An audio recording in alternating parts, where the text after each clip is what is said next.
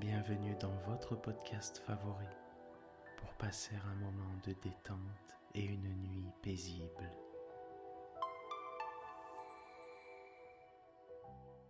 Installez-vous confortablement et profitez chaque soir de votre moment de relaxation avec le podcast Dormir sans souci.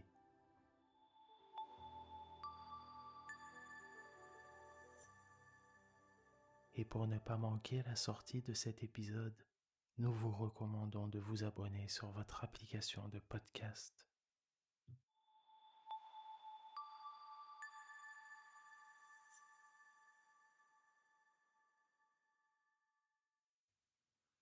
Isodore Beautrelet commençait à se sentir bien seul, éloigné de l'inspecteur Ganimard.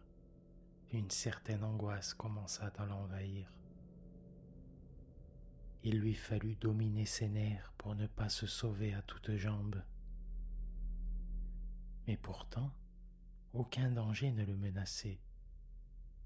Et même autour de lui, le silence était tel qu'il se demandait si l'aiguille entière n'avait pas été abandonnée par Lupin et ses complices.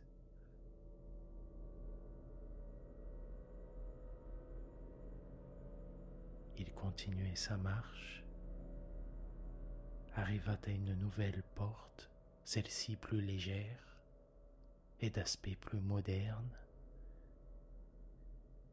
Il la poussa doucement et tout prêt à la fuite, mais personne. Par contre, cette salle différait des autres. Au mur, des tapisseries. Au sol, des tapis